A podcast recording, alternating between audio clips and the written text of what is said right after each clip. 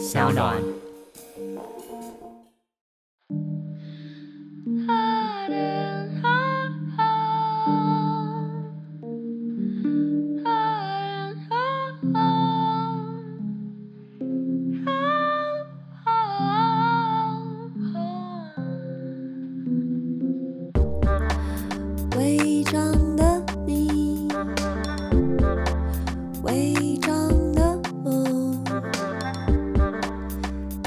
欢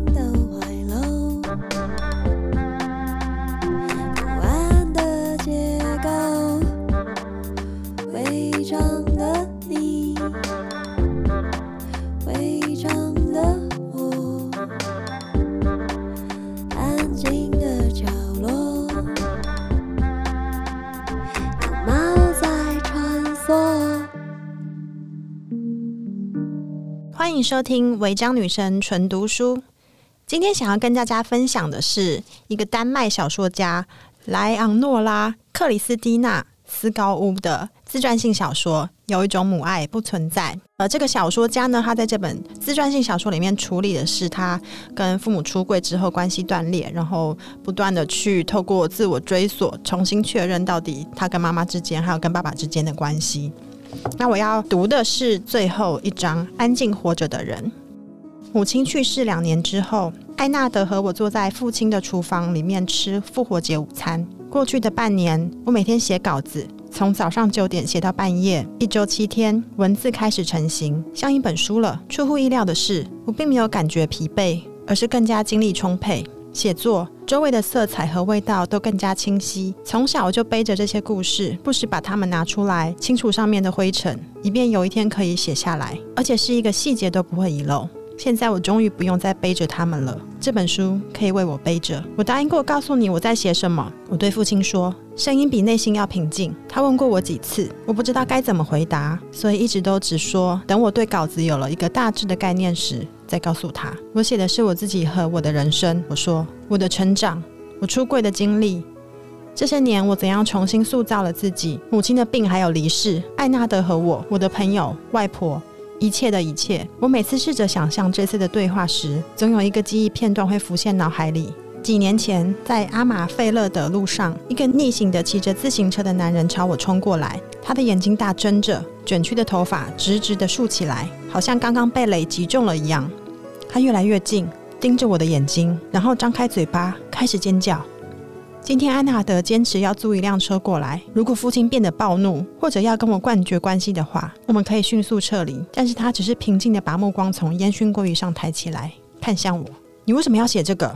他问。我说，至今为止，我写过五本关于不爱自己孩子的母亲的小说，还有无家可归的女孩。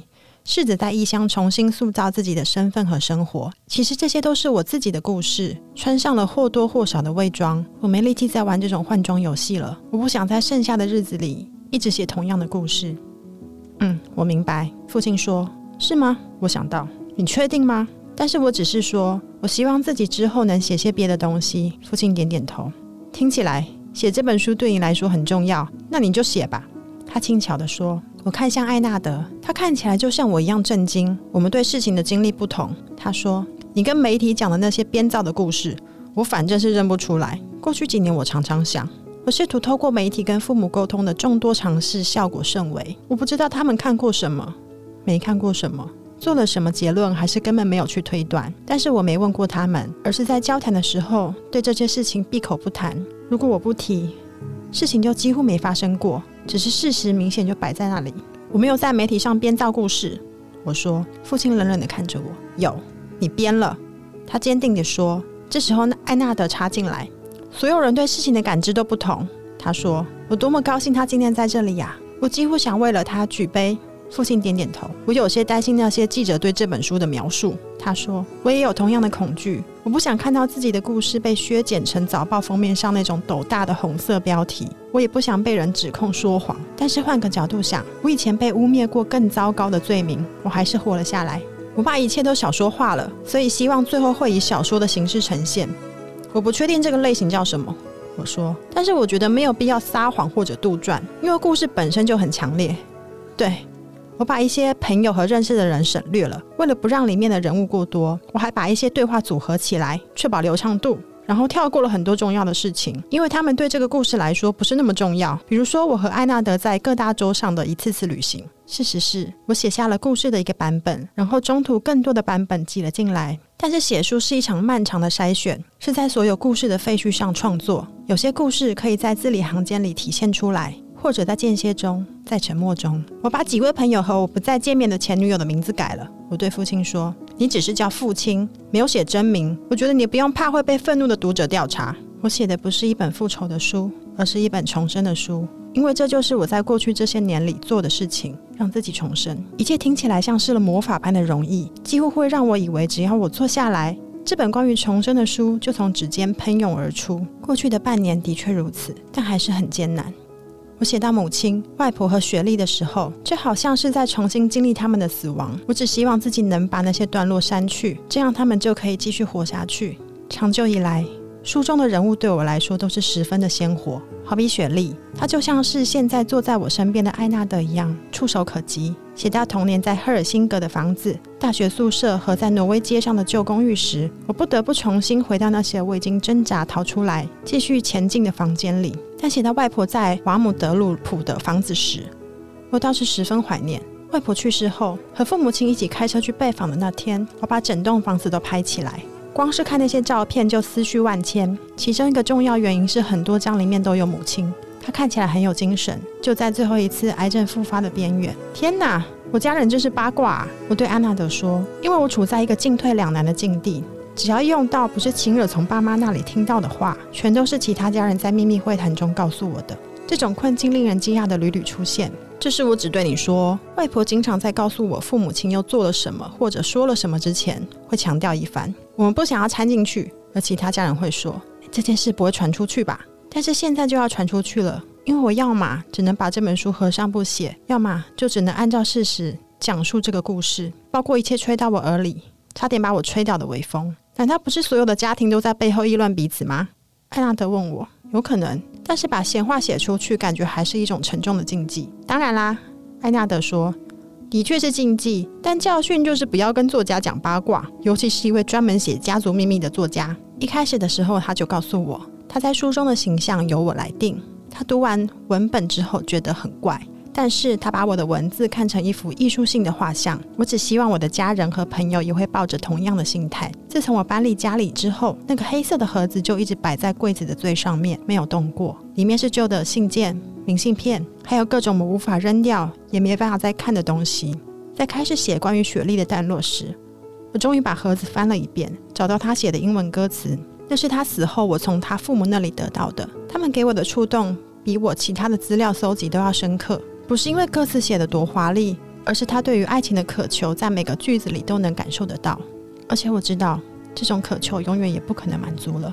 当他写道：“我对你来说只是个影子，你的目光直接穿透了我，你永远也不会知道我的爱是真的。而且我觉得你永远也不会知道我爱上了你。如果你会知道，就像同一时期我的日记一样。”只是我写的是她，是我的女老师，而且无法把日记跟任何人分享。我想要把我对你来说只是个影子，用在对我和雪莉早期的友谊描述中，但是段落变得过于沉重。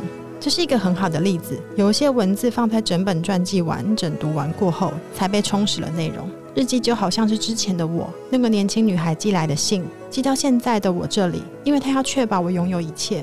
当我找到那些列着自己认识并且可以信赖的人的名单时，心里感慨万分，同时满怀感激，因为其中大部分人都陪伴过我，而且还在我的身边。我对过去的自己，那个年轻坚强的女孩，怀着极大的尊重。多亏了她这么多年来一直坐下来给自己写信，我才能够在开始写作的时候清楚知道自己的声音。因为当初的她坚持了自己的生活，现在的我才拥有了我想要的日子。那我至少可以确保我的行为描写正确。父亲说，在最近重温了以前跟父母亲的冲突之后，我对这点毫不怀疑，所以转换了话题，问他对母亲经历过的那些不敢回忆的可怕事情是否有点头绪。因为这件事情，我从二零一四年那个耶诞节开始就好奇，在书稿里也一直思考。我不知道。父亲说，他看着玻璃柜上面的一套铜锅，但是我猜吧，你可以推测你妈觉得可怕的事情。他停顿了一下。好像要确保句子被正确的说出来。那些事情在你眼里可能并没有多可怕。他说：“所以你觉得我只是猜的？”他说：“那样的话就像没说一样。”最后一个问题，我说：“外婆曾经提到我出生的时候，母亲有产后忧郁症，是真的吗？”父亲坐了一会儿。哦，你妈在你出生之前就已经忧郁了两年。他说：“我自有记忆以来就开始探寻的问题，此时被消减成了一句话。真的吗？嗯，待在家里，谁都不见，只见我。但是她怀孕的时候又快乐了起来。我们读了很多关于孕期的书，里面都说孩子会顺利出生，一切都会很顺利。所以我满心以为当然会这样，但是并不顺利吗？”父亲的动作显得有些无力。是的，并不顺利。他说：“有一天我下班回家，看到你妈怀里抱着你站在厨房。他说还好我回来了，因为他正要把你放到烤箱里面。那时你才半岁，出乎我的意料。这个故事并没有给我太大的惊吓。那听起来是很严重的产后忧郁。”我说。父亲摇摇头：“我从来没有听过这种东西。”没人说过。你要知道，那时候是一九七六年，没有人在谈这些，我们也没有做好生产准备。你妈对那次痛苦的生产没有任何心理准备，她被划开然后再缝上，简直吓坏了。你们还把责任都推到我的身上。你们说都是因为我叫得那么厉害，母亲在家里的生活就是一场噩梦，还说我之所以没有弟妹，就是因为我是这么可怕的婴儿，谁还敢再生？我努力想要挽回一切，成了世上最容易带的小孩。好孩子，艾纳德说。他的脸色十分苍白。我问父亲，他发现母亲过得这么不好，是否有带他去看医生？父亲在我们的酒杯中又倒了一些白葡萄酒。医生？没有啊，我们不谈论这些事情。他说，那个时候还没有给男人的产假。呃，我们之中总得有个人赚钱，所以我就每天打好几次电话回家，确保你还活着。我眼前浮出赫尔辛格的那栋房子，长长的走廊尽头，一间没有暖气的婴儿房。我哭着坐在缝纫室的摇篮里。母亲在门的另一边哭泣。我仅有的几个婴儿时期的记忆看起来好像是灾难电影里的镜头。我想要把时间往回拨，把我们两个都救出来。所以你觉得把我一个人留给母亲是负责任的行为？我问。父亲摇摇头，不是啊。但是后来好多了。他说，你妈用她自己的方式变得很喜欢你。你开始讲话之后，她就很高兴。你是她的一切。涉及母亲的思绪，无论何时总是最沉重的。我突然想到。自己身上唯一还感觉完整的，就是我的语言和对自己能够写作的坚定信念。父亲打断了我的思绪啊，我会后悔。他开了个头，我等着说出来，说你明显能看到这个故事的不寻常。嗯，我们应该继续待在斐特列松的，你妈喜欢那里。他说，我们当时也考虑过你妈和我，但是赫尔辛格的地段更便宜，所以就在这里买了。实际上，这是我到今天唯一后悔的事情。艾纳德的脸上出现了晕色。能不能让我认真的问你一句？他仔细的看着我的父亲。你觉得婴儿丽莎有没有精神疾病？